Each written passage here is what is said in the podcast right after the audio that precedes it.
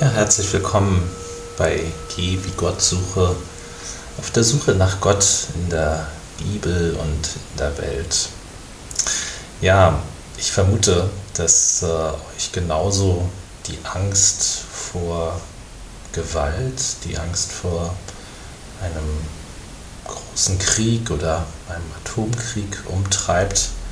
Mich beschäftigt es sehr ähm, und mich beschäftigt, wie ähm, ein Diktator und ein diktatorisches System ja eben Angst erzeugen. Und äh, was ist eigentlich die Antwort, die wir von Jesus erwarten würden? Also, what would Jesus say?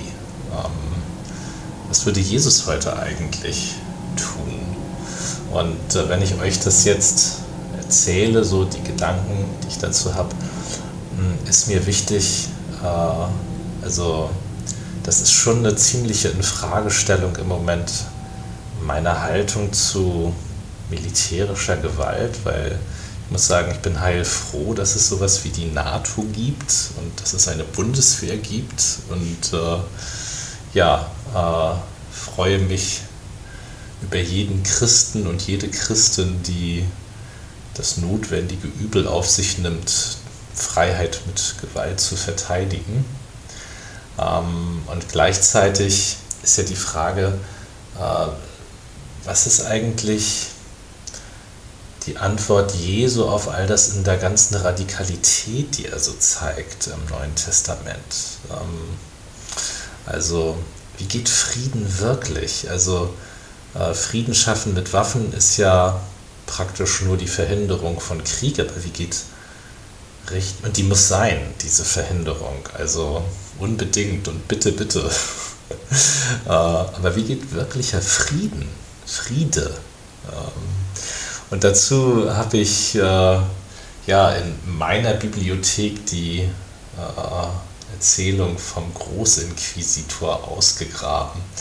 Also aus den Brüdern Karamasow von Dostoevsky und äh, wahnsinns dickes Buch und äh, ich habe also irre viele Anläufe genommen, dieses Buch durchzulesen, ist nie ganz geschafft. Also ich gebe zu, ich habe mir auch ein paar Abstracts durchgelesen natürlich. Also letztlich geht es darum, dass äh, Dostoevsky anhand eines Kriminalfalles des Mords, nämlich äh, am Vater, durch einen seiner Söhne, äh, dass er versucht, die Spiritualität und ja, Denkweise im Russland seiner Zeit aufzuzeigen.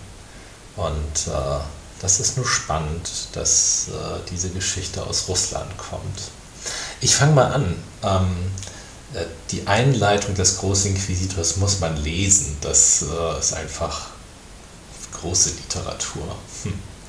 Also Ivan, ein Atheist, ein bekennender Atheist, äh, erzählt jetzt seinem Bruder Aljoscha, der also ganz hingebungsvoll Mönch ist, äh, wie er das Wiederkommen Jesu auf die Erde sieht. In seiner unermesslichen Barmherzigkeit, sagt er, zeigt er, nämlich Jesus, sich noch einmal den Menschen in derselben Gestalt, in welcher er vor 15 Jahrhunderten, drei Jahre lang unter ihnen gewandelt ist. Er lässt sich herab auf die brennenden Plätze der südlichen Stadt, in der noch am Vorabend in Gegenwart des Königs, des gesamten Hofstaates, der Ritterschaft, der Kardinäle und entzückender Frauen vor der ganzen Einwohnerschaft Sevillas durch den Kardinal Großinquisitor nicht weniger als ein volles Hundert Ketzer auf einmal ad majorem Dei gloriam zu größeren Ehre Gottes verbrannt worden war. Leise und unauffällig erscheint er unter den Menschen, und siehe, es erkennen ihn alle. Das Volk drängt sich an ihn heran mit unbezwinglicher Gewalt, es umgibt ihn, wächst um ihn und folgt ihm. Schweigend schreitet er unter ihnen mit dem stillen Lächeln unendlichen Mitleids auf den Lippen. Die Sonne der Liebe brennt in seinem Herzen. Strahlen des Lichtes, der Erleuchtung und Kraft strömen aus seinen Augen und gießen sich über die Menge und wecken die Herzen der Menschen. Er streckt ihnen seine Hand entgegen und segnet sie, und aus der Berührung mit seinem Körper, ja schon aus seinem Gewande fließt heilende Kraft. Erzählt Ivan, wie ein Alter ihn bittet, Herr, heile mich, und er heilt ihn, und dann ruft das Volk Hosianna, und äh, dann wird ein Kindersarg vorbeigetragen und er erweckt das tote Mädchen mit den wiederholten Worten Talita Kumi, Mädchen, ich sage dir, steh auf. Und das Volk ist ganz ergriffen und bewegt und schreie und schluchzen. In diesem Augenblicke, sagt Ivan, geht an der Kathedrale über den Platz der Kardinal vorbei, der Großinquisitor, ein Greis von bald 90 Jahren hoch und aufrecht, mit vertrocknetem Gesicht und tief liegenden Augen, in welchen noch verborgen das Feuer glüht. Bei ihm sind seine düsteren Gehilfen und Knechte, die sogenannten heiligen Wächter, und über sein Gesicht legt sich ein dunkler Schatten. Der lässt Jesus ergreifen und die Volksmenge, schreibt Dostoevsky, ist wie ein Mann, und die Köpfe neigen sich vor dem greisen Inquisitor zu Boden. Er segnet schweigend die Menschen und setzt seinen Weg fort. Und dann, abends, dann geht er zu ihm ins, in die Zelle und äh, fragt ihn, bist du es? Und kriegt aber keine Antwort. Und dann kommt ein ganz langer Monolog vom Großinquisitor. Er sagt, du hast kein Recht, auch nur ein Wort zu dem hinzuzufügen, was einst von dir selber gesagt worden ist. Warum bist du gekommen, uns zu stören? Dann prophezeit er ihm, dass er ihn morgen richten, verurteilen und auf dem Scheiterhaufen verbrennen werde als den gefährlichsten aller Ketzer. Und Ivan ergänzt, dass er endlich mal nach 90 Jahren laut davon redet, worüber er 90 Jahre lang geschwiegen hat. Und er fährt fort, der Großinquisitor, alles wurde dir einst dem, alles wurde von dir einst dem Papste übergeben und alles ist jetzt beim Papst. Tue du uns nur diesen einen Gefallen, nicht wiederzukommen und uns zu stören in der Zeit. Und dann beklagt der Großinquisitor, dass das Zentrum von Jesu Sein und Leben die Freiheit des Glaubens gewesen sei. Ich will euch frei machen. Und 15 Jahrhunderte lang, sagt er, habe die Kirche sich mit dieser Freiheit geplagt, aber jetzt sei sie fertig damit, fertig für alle Zeiten. Denn, sagt er, heute sind die Menschen je, also heute sind die Menschen mehr denn je davon überzeugt, sie wären frei, frei wie nie Menschen vor ihnen gewesen sein. Ähm, aber in Wahrheit, sagt der Großinquisitor, haben sie der Kirche selber ihre Freiheit gebracht und sie ihr demütig vor die Füße gelegt und gegeben.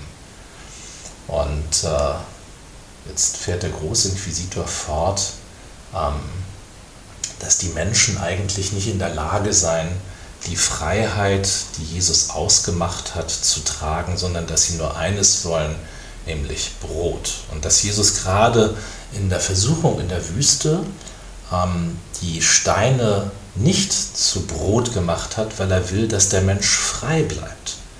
Ähm, und äh, weil er weiß, dass der Mensch nicht allein vom Brot lebt. Aber der Großinquisitor antwortet, mache zuerst die Menschen satt und dann verlange von ihnen die Tugend. Und er fährt fort, die Kirche mache die Menschen satt in Jesu Namen. Und äh, die Menschen legen der Kirche, wie gesagt, ihre Freiheit der Kirche zu, Füße, zu Füßen und sagen, macht uns, wenn es nicht anders geht, zu euren Knechten, aber macht uns satt. Und darin, sagt er, ist das große Geheimnis der Welt enthalten, denn wenn Jesus die Brote angenommen hätte, wenn er die Steine zu Brot gemacht hätte, dann hätten alle gewusst, wen sie anbeten sollen, weil Brot lügt nicht, sagt der Großinquisitor. Dann hätten die Menschen gewusst, dass sie den Brotgeber anbeten sollen. Und sie haben, sagt er, das Verlangen nach gemeinsamer Anbetung. Und um dieser Anbetung willen rottet ein Volk, sagt er, das andere aus mit dem Schwerte. Die Menschen schaffen sich Götter und rufen einander zu, werft die euren in den Staub und betet zu den unseren, sonst seid ihr und euer Gott des Todes. Wie aktuell klingt das denn? Der Großinquisitor beharrt nun darauf, dass nur der ähm, die Freiheit der Menschen ja, einfangen kann, der ihr Gewissen beruhigt. Ähm, und äh, weil er sagt, die Menschen müssen wissen, wofür sie leben. Wenn sie nicht wissen, wofür sie leben, dann können sie von Brot umgeben sein. Das nützt ihnen nichts. Jemand muss ihnen sagen, warum sie hier sind. Und er sagt, die Kirche habe ihnen das jetzt wirklich klar deutlich gemacht. Ähm, und habe die Gewissen der Menschen, wie gesagt, eingefangen und beruhigt. Und das, sagt er, ist das Gegenteil von dem, was Jesus gewollt habe, nämlich die freie Liebe der Menschen, ihm frei nachzufolgen, von ihm gelockt und gewonnen, statt sich nach harten Gesetzen zu richten und nach jemandem, der ihnen klar sagt, was gut ist und was böse. Und er sagt, es gebe drei Mächte, in der Welt, die mächtig sind, für ewig das Gewissen der erbärmlichen Empörer dieser Menschen zu unterjochen und zu knechten. Und das sind das Wunder, das Geheimnis und die Autorität. Und alle drei habe Jesus abgelehnt und von sich gewiesen. Er ist eben nicht vom Kreuz hinabgestiegen und hat durch dieses vermeintliche Wunder keine Freiheit geknechtet, ähm, und hat die Menschen in ihrer Freiheit gelassen. So, und dann ist die Antwort, Jesus antwortet dem Großinquisitor und zwar, indem er ihn still und durchdringend mit seinen sanften Augen anblickt. Woraufhin der Großinquisitor einfach sagt, wir sind nicht mit dir, sondern mit ihm. Das ist unser Geheimnis. Und zwar seit die Kirche ähm, aus der Hand des Teufels Rom und das Schwert Cäsars empfangen habe und sich zu den Herren der Welt erklärt habe, die das Werk Jesu zu Ende führen wollen. Und ja, sagt er, diese Art von Kirche, die Kirche ähm, der Macht und der, ja, der weltlichen Macht des Schwertes, ähm, sei auf dem besten Weg, die Menschheit endgültig zu einem einzigen einstimmigen Ameisenhaufen zu vereinen. Und zwar, weil die, weil die Kirche das Gewissen der Menschen unterjocht habe und weil das Brot in ihrer Hand sei. Und zwar ein Brot, das die Kirche den Menschen gibt, nachdem sie es ihnen weggenommen hat. Das merken die Menschen aber nicht und freuen sich das einfach, das zu bekommen. Und rufen immer Brot, Brot, gib uns Brot. Die Kirche hält sie zur Arbeit an und gibt ihnen dafür Kinderspiele ähm, und erlaubt ihnen auch die Sünde. Es klingt alles so modern. Ähm, und sie sollen einfach nur gehorsam sein. Ja, jetzt äh, kommt die Geschichte zu ihrem Ende. Ähm, ich wiederhole dir, sagt der Großinquisitor, morgen wirst du selber die gehorsame Schar sehen, die auf den ersten Wink meiner Hand sich zum Scheiterhaufen stürzen wird, um die Kohlen zu schüren, auf welchen du dafür brennen sollst, dass du gekommen bist, uns zu stören. Denn wenn jemand lebt, der mehr als alle Ketzer unseren Scheiterhaufen verdient, so bist du es. Morgen werde ich dich verbrennen. Da der große Quisitor seine Rede beendet hat, wartet er, dass der Gefangene ihm antworte, denn dass dieser schweigt, bedrückt ihn. Er sieht, wie der Gefangene ihm die ganze Zeit über aufmerksam zuhört und ihm dabei gerade ins Auge sieht, ohne dass er auch nur im geringsten den Wunsch verriete, ihm zu erwidern. Der Greis möchte, dass er ihm ein Wort nur sagte, ein stolzes, meinetwegen ein furchtbares, doch er steht plötzlich auf, tritt an den Greis heran und küsst ihn sanft auf dessen blutlose Lippen. Das war seine Antwort. Der Kreis erbebt, seine Mundwinkel bewegen sich. Er geht zur Tür, öffnet sie und spricht zu ihm, geh hinaus und kehr nicht wieder, kehre nie wieder, nie, nie. Er lässt ihn hinaus auf die dunklen, schweigenden Plätze der Stadt und der Gefangene geht hinaus.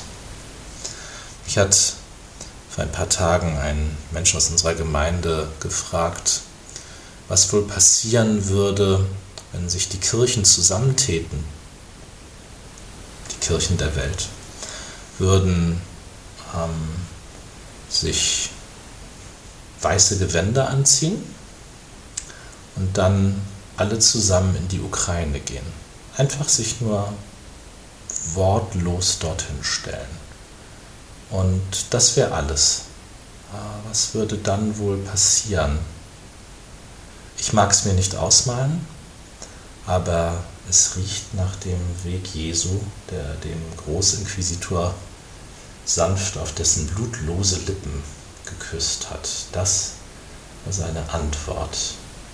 Das Weizenkorn muss in die Erde fallen und sterben, sonst bleibt es allein. Wenn es aber in die Erde fällt und stirbt, bringt es viel Frucht. Wie bitter diese Worte im Moment klingen.